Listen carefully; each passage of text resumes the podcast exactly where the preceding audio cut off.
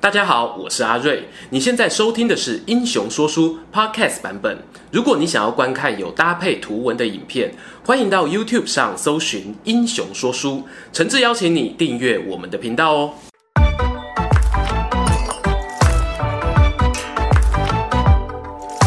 滚滚长江东逝水，《三国演义》重开机。英雄说书的观众朋友，你们好，我是说书人阿瑞。上一回我们讲到曹操的老爸曹嵩，他被陶谦的手下绑架撕票，消息传回了兖州。曹操啊，怒从心头起，恶向胆边生，管他什么社会观感、道德良知啊，打着替父亲报仇的大旗，大军出征，寸草不生，就往徐州城一路杀了过去。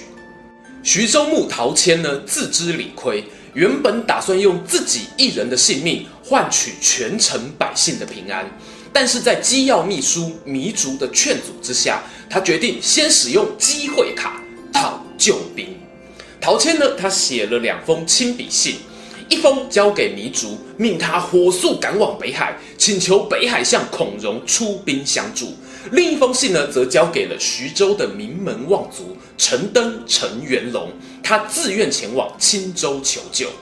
就说孔融这个人啊，字文举，鲁国曲阜人。据说呢，是春秋时代孔老夫子的第二十世孙。这个基因遗传很强哦。孔融呢，从小就能言善道。十岁的时候，跑去拜见我们重开机第一集介绍过的天下楷模李英，那可是当代知识分子的意见领袖 KOL 啊。小小年纪的孔融呢，在宴会上面表现得体，深获大人们的欢心。宾客中呢，有一位官员叫做陈伟，看了啊，就忍不住倚老卖老一下，说：“哎呀，孩子小时候聪明啊，长大未必聪明哦。”孔融听了，立刻答话说：“陈叔叔，想必小时候你一定很聪明吧？”这个陈伟呢，有度量，听了哈哈大笑，夸赞这个孩子以后必定是国家的重要人才。也确实哦，成年后的孔融一路从中郎将做到北海太守，在治理地方上呢，深得民心，经常设宴招待宾客。他有一句名言，就是“座上客常满，樽中酒不空”。我常常想啊，如果能够跟孔融一起喝酒冷消微，想必是人生一大乐事啊。就说这一天，孔融的官邸里面一如往常的正在举办宴会，突然接到通报说徐州陶谦使者到。秘书糜竺呢，快步走进客厅，恭敬的送上书信，说明来意，还补上一句说：“曹操啊，精锐尽出，我担心徐州城可能撑不了太久了。”孔融这个人呢，重情重义重朋友，一口酒干了，别担心，我和陶大人什么交情啊？我立刻点兵准备，另外派人送一封信给曹操。他要是愿意谈和，那是最好；否则，我们联手对抗徐州啊，未必会落入敌手。听到孔融这么说呢，糜竺稍稍放下心中的大石头。没多久，军官回报士兵准备完毕，众人大喜啊，就要带着救兵赶回徐州。突然间，探子来报，大事不妙啊，孔融大人。我们的城池被人给包围了，孔融忙问啊，难道是曹操吗？探子摇摇头，看外面那些人的装扮啊，应该是之前那些黄巾贼的余党，死灰复燃。带头的将领呢，叫做管亥，他说啊，只要孔大人愿意借他一万担的米粮，他们就退兵。孔融气得大骂，岂有此理！这分明是趁火打劫啊！你们随我来。孔融呢，就带着自己的亲信兵马登城查看。这不看不知道，一看吓一跳。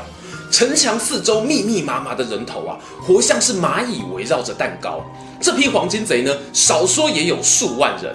那位带头的管亥站在城门口，用大声公高喊：“孔大人，一万担米粮准备好了吗？”孔融帐下呢，有一位名叫宗保的武将，是火爆个性啊，上马带队冲出城门，但不出几回合呢，就被管亥一刀劈下马来，刚碰面就损兵折将，孔融军中是士气大乱，只得全部退回城中。此刻最无奈的大概就是糜竺吧。我如果要体验被包围的感觉，待在徐州就好啦，特别跑来北海做什么呢？一夜过去啊。隔天一早呢，孔融再次登上城楼观察敌营，他捏捏自己的脸颊哦，很好，我不是在做梦，黄巾贼一个都没少。难不成真的要我亲自带兵冲出重围吗？正在烦恼之际呢，突然看到远方黑压压的人群中出现骚动，一匹骏马载着一人，仿佛快艇乘风破浪，切开人海，眨眼间就来到城门旁。马上那人高喊啊：“快开门！”守门的卫兵不敢轻举妄动。孔融细看这个人，身形魁梧，倒提钢枪，背上呢挂着一把大弓，目光是炯炯有神，浓眉大眼配上一把褐色的络腮胡。更添威猛霸气。然而，不知这个人究竟是敌是友呢？孔融啊，正在犹豫间，有十几名不知死活的黄巾贼呢，从背后偷袭那名骑马壮汉。只见那壮汉回身，嗖嗖嗖刺出数枪，钢枪的枪尖呢，仿佛是繁星点点，星光闪耀之处，贼兵喉头涌出鲜血，一个个不知倒地。看到这场面啊，孔融心想。黄巾贼的敌人就是我的朋友，连忙传下号令：“来人啊，开门！”壮汉一入城中呢，立刻弃枪下马，大踏步走上城楼。见到孔融，二话不说，先拜了三拜。孔融大惊啊！我有眼不识泰山，敢问壮士大名，为何行此大礼？那人站直了身子，不疾不徐地回答：“我是东莱黄县人。”父姓太史，名慈，字子义，家中啊有老母一人。我因为得罪官府，避祸辽东，前几天呢才返回家乡。听母亲大人说啊，孩儿不在的时候呢，幸亏有孔融大人定期定额的送米粮衣服过来，特别交代我受人点滴之恩，必当涌泉以报。今日得知黄巾贼来犯，子义有自信帮恩公解围。孔融一听啊，恍然大悟，眼前这一位太史慈呢，因为武艺娴熟而声名远播，家住在城外二十里处啊。担任公务员的期间呢，得罪了上级。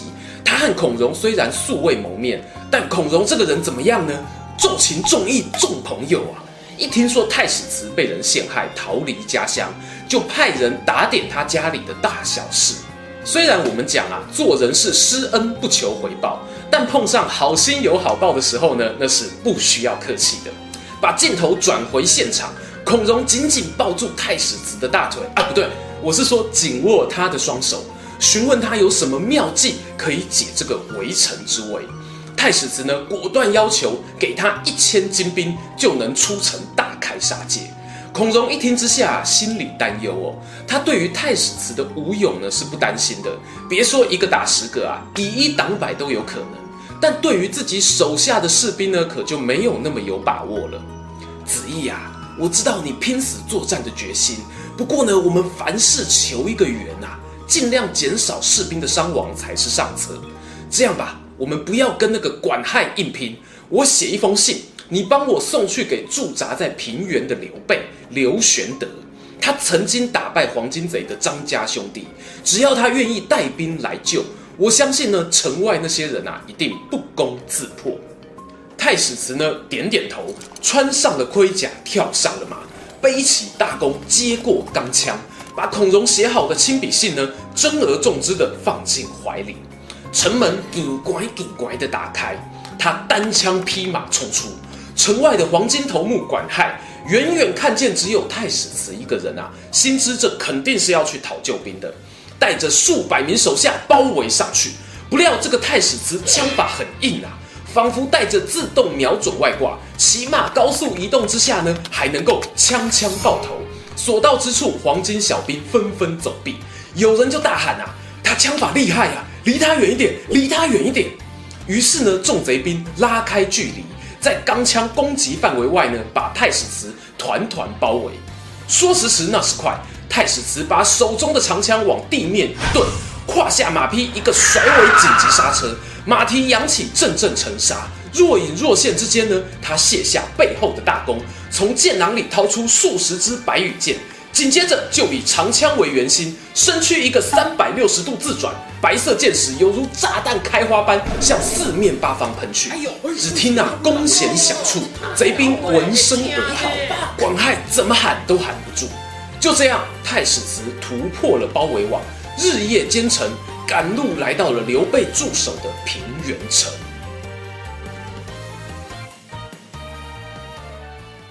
太史慈啊，见到刘备呢，便说明来意。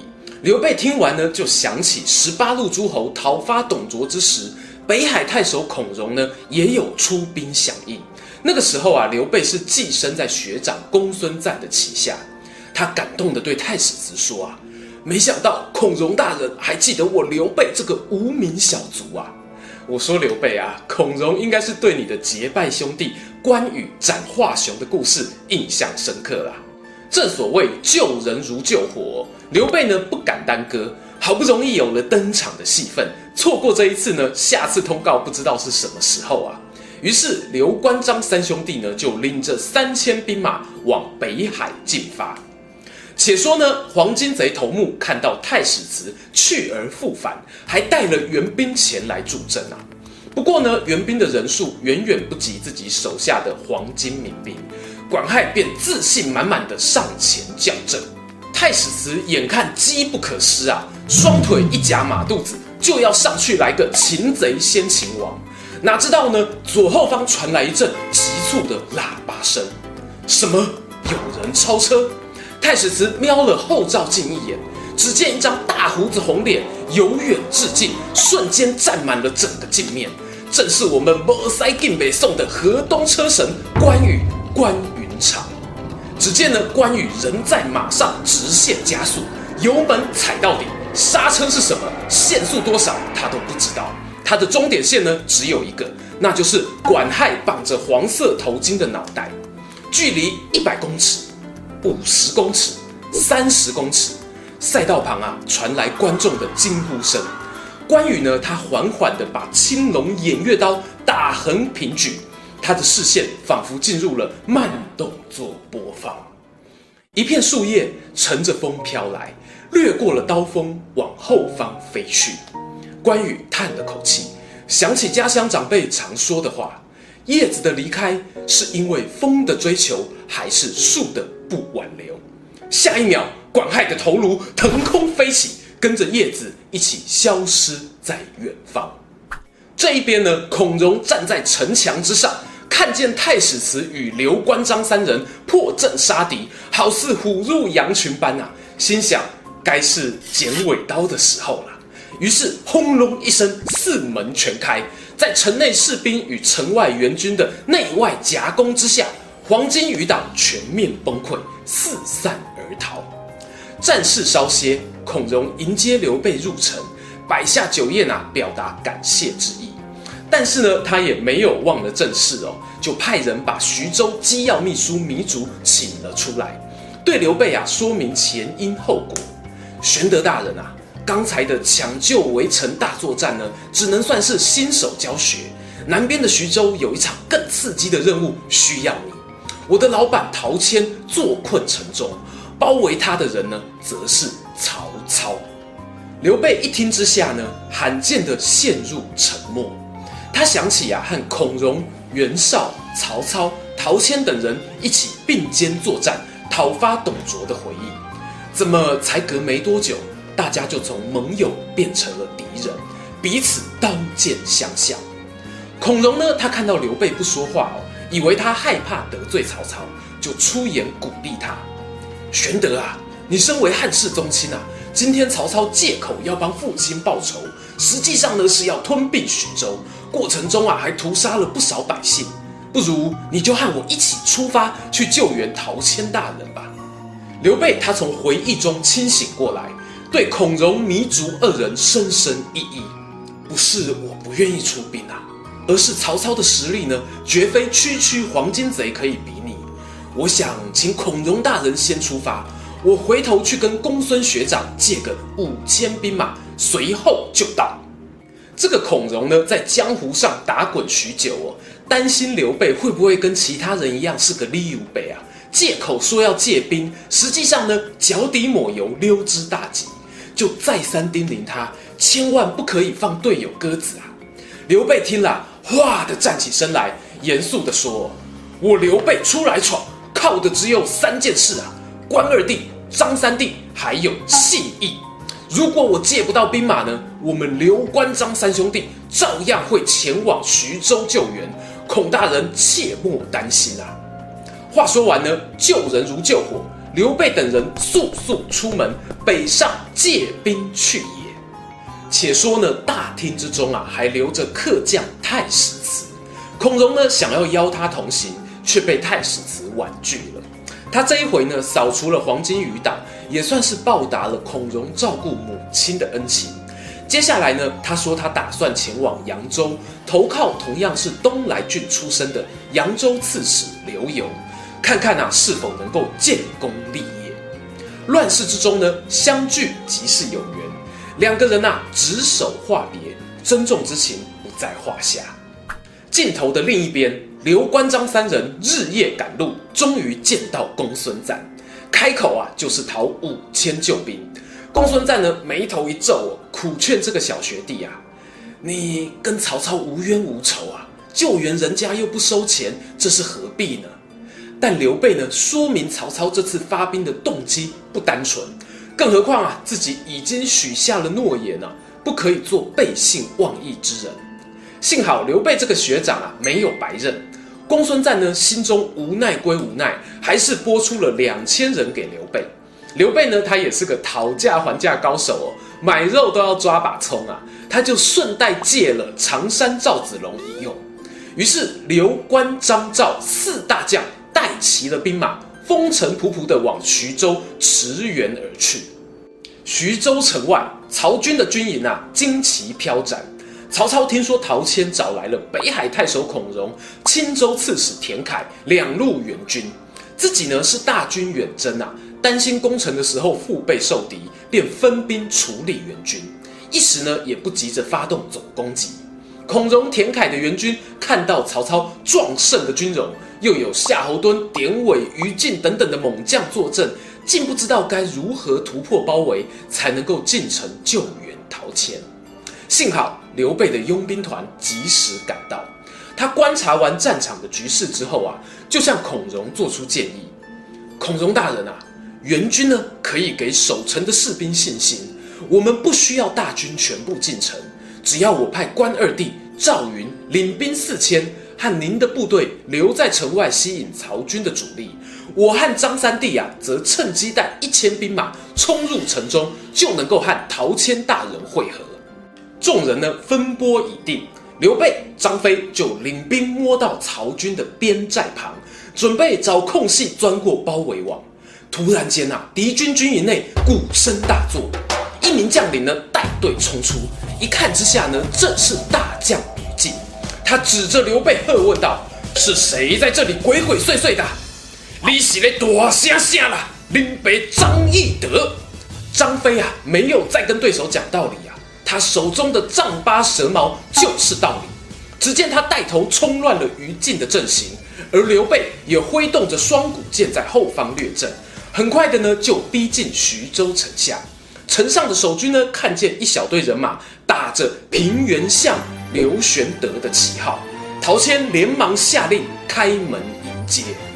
陶谦啊，一见到刘备，也顾不得他和张飞身上盔甲还没脱，满身大汗，就把他们拉到办公室内，砰的一声门关上，对秘书糜竺说：“快派人把我的徐州牧的印信拿来。”陶谦呢，从秘书那里接过象征徐州牧官职的大印。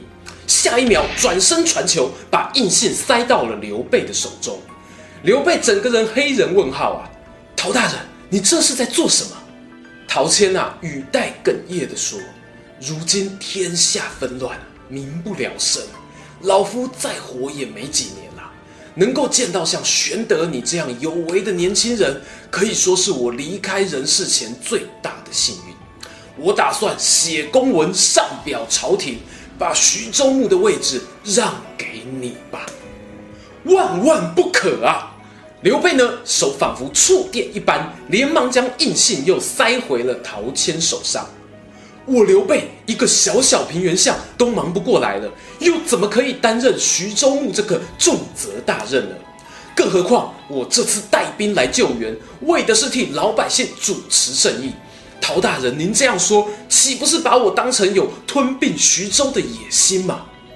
就看到啊，在州长办公室内呢，陶谦、刘备两个人把印章推过来又推回去，像是打太极拳一样，没有人敢收啊。秘书糜竺看不下去，他心知啊，老板这个请求很不是时候。如今呢，曹操大军压境，徐州有没有明天都不知道啊，谁愿意接这个烫手山芋呢？眼看气氛闹得很僵啊，糜竺只好出来打圆场。两位长官啊，我说如今曹操大军压境，我们不如先商议退敌之策。等徐州安全之后，再来讨论周牧换谁当，你们觉得如何啊？对对对对对，说的太好了！刘备呢，逮到机会可以脱身啊。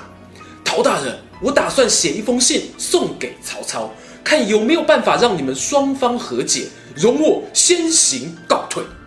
刘备呢，恭恭敬敬行个礼，三步并作两步的逃离这个是非之地。且说另一边，曹操仍在军营中和众将官讨论如何攻城。一名使者送来书信，曹操心中疑惑啊，拆开一看啊，是刘备的亲笔信。信上写着：“陶董联盟解散后，和曹大人阔别许久，日前得知令尊遇害的消息啊，玄德甚表遗憾。如今天下未定，董卓余党在长安作乱。”黄巾贼兵也四处流窜，希望曹大人能够放下私怨，撤回军队，以国家大事为重啊！曹操信只读到一半啊，就气得大骂：“刘备什么东西啊？轮到他来教我国家大事？我刺杀董卓被人通气的时候，他还在跟他那两个兄弟游山玩水嘞！”眼看啊，曹操血压上升，怒气不息。他的谋士郭嘉呢，就跳出来好言安慰啊。这个刘备远道而来，我们不如也好好回一封信，来个先礼后兵，放松他的戒心，然后突然发兵攻城，必能一举夺下徐州。正当啊两个人讨论该怎么回信之际呢，一名探子气急败坏地闯进营帐，大喊：“兖州出事了！吕布带兵袭击留守的荀彧大人，据说已经。”攻下濮阳了，曹操啊，万万想不到，千辛万苦建立起来的根据地兖州，竟然让吕布偷袭得手。面对无家可归的危机，他又该怎么应对？欲知后续如何，且听下回分享。今天的故事说到这边，如果喜欢这一则影片，欢迎订阅我们频道收看最新消息。已经订过的朋友，别忘了打开小铃铛，才不会错过精彩影片哦。想看更多有趣文章，也欢迎到英雄故事粉丝团按赞加分享。这里是英雄说书，我们下次再见，拜拜。